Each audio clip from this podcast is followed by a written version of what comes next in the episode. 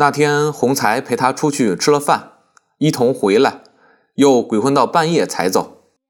曼璐是有吃宵夜的习惯的。阿宝把一些生煎馒头热了一热，送了进来。曼璐吃着，忽然听见楼上有脚步声，猜着一定是他母亲还没有睡。他和他母亲平常也很少机会说话。他当时就端着一碟生煎馒头。披着一件黑缎子、绣着黄龙的浴衣上楼来了。他母亲果然一个人坐在灯下拆被窝。曼璐道：“妈，你真是的，这时候又去忙这个，坐了一天火车不累吗？”他母亲道：“这被窝是我带着出门的，得把它拆下来洗洗，趁着这两天天晴。”曼璐让他母亲。吃生煎馒头，他自己在一只馒头上咬了一口，忽然怀疑的在灯下左看右看，那肉馅子红红的。他说：“该死，这肉还是生的。”再看看，连那白色的面皮子也染红了，方才知道是他嘴上的唇膏。他母亲和曼桢睡一间房，曼璐向曼桢床上看看，轻声道。他睡着了，他母亲道：“老早睡着了，他早上起得早。”曼璐道：“二妹现在也这样大了，照说她一个女孩子家，跟我住在一起，实在是不大好的。人家要说的，我倒希望她有个合适的人，早一点结了婚也好。”他母亲叹了口气道：“谁说不是呢？”他母亲这时候很想告诉他关于那照片上的漂亮的青年，但是连他母亲也觉得曼桢和他是两个世界里的人，暂时还是不要他玉文的好，过天再仔细问问曼桢自己吧。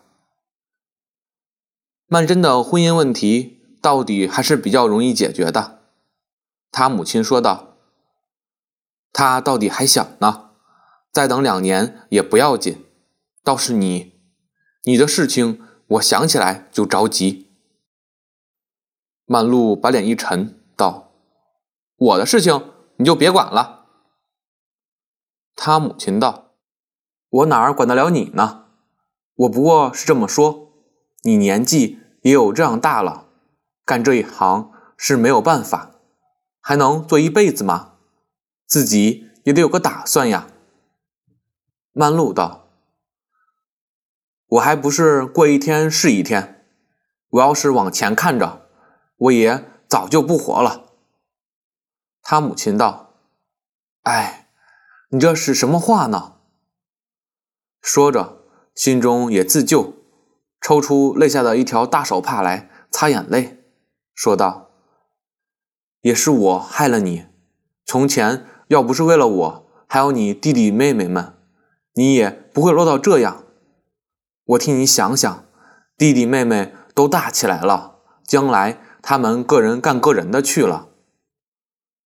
曼桢不耐烦地剪断他的话，道：“他们都大了，用不着我了，就嫌我丢脸了，是不是？所以又想我嫁人。这时候叫我嫁人，叫我嫁给谁呢？”他母亲被他劈头劈脑堵丧了几句，气得。无言可对，半晌方道：“你看你这孩子，我好意劝劝你，你这样不识好歹。”两人都沉默了下来，只听见隔壁房间里的人在睡眠中的鼻息声。祖母打着鼾，上年纪的人大都要打鼾的。他母亲忽然悠悠的说道。这次我回乡下去，听见说张玉锦现在很好，做了县城里那个医院的院长了。他说到张玉锦三个字，心里稍微有点胆怯，因为这个名字在他们母女间已经有好多年没有提起了。曼璐从前订过婚的，她十七岁那年，他们原籍有两个亲戚。因为地方上不太平，避难避到上海来，就耽搁在他们家里。是他祖母面上的亲戚，姓张，一个女太太带着一个男孩子。这张太太看见了曼璐，非常喜欢，想要她做媳妇儿。张太太的儿子名叫玉锦，这一头亲事，曼璐和玉锦两个人本人虽然没有什么表示，看那样子也是十分愿意的，就此订了婚。后来张太太回乡下去了，玉锦。仍旧留在上海读书，住在宿舍里。曼璐和他一直通着信，也常常见面。直到后来，他父亲死了，他出去做舞女。后来，他们就解除了婚约。是曼璐这方面提出的。他母亲现在忽然说到他，他就像听不见似的，一声不响。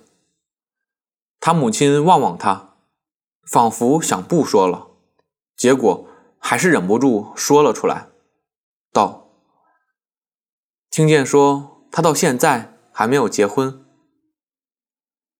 曼璐突然笑了起来，道：“他没有结婚又怎么样？他现在还会要我吗？妈，你就是这样脑筋不清楚，你还在那儿惦记着他呢。”他一口气说上这么一大串。站起来，磕托把椅子一推，便急着脱鞋下楼去了。啪嗒啪嗒，脚步声非常之重。这么一来，他祖母的鼾声便停止了，并且发出问句来，问曼璐的母亲：“怎么了？”他母亲答道：“没什么。”他祖母道：“你怎么还不睡？”他母亲道。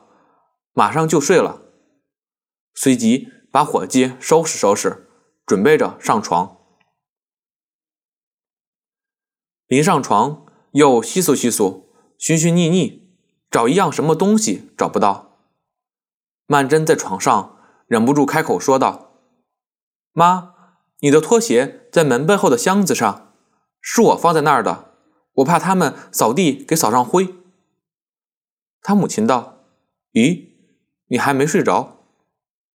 曼桢道：“我醒了半天了。”他母亲道：“是我跟子姿说话把你吵醒了吧？”曼桢道：“不，我是因为前两天生病的时候睡得太多了，今天一点也不困。”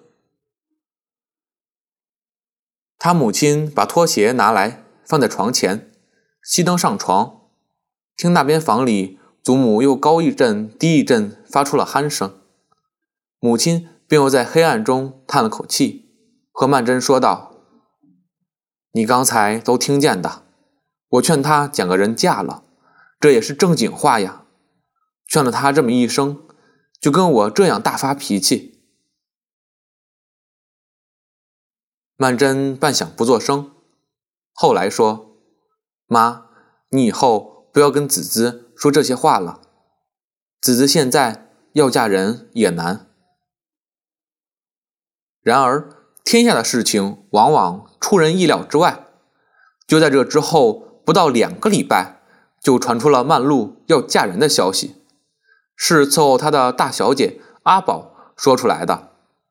他们家里楼上楼下向来相当隔膜，他母亲所知道的关于他的事情，差不多。全是从阿宝那里听来的。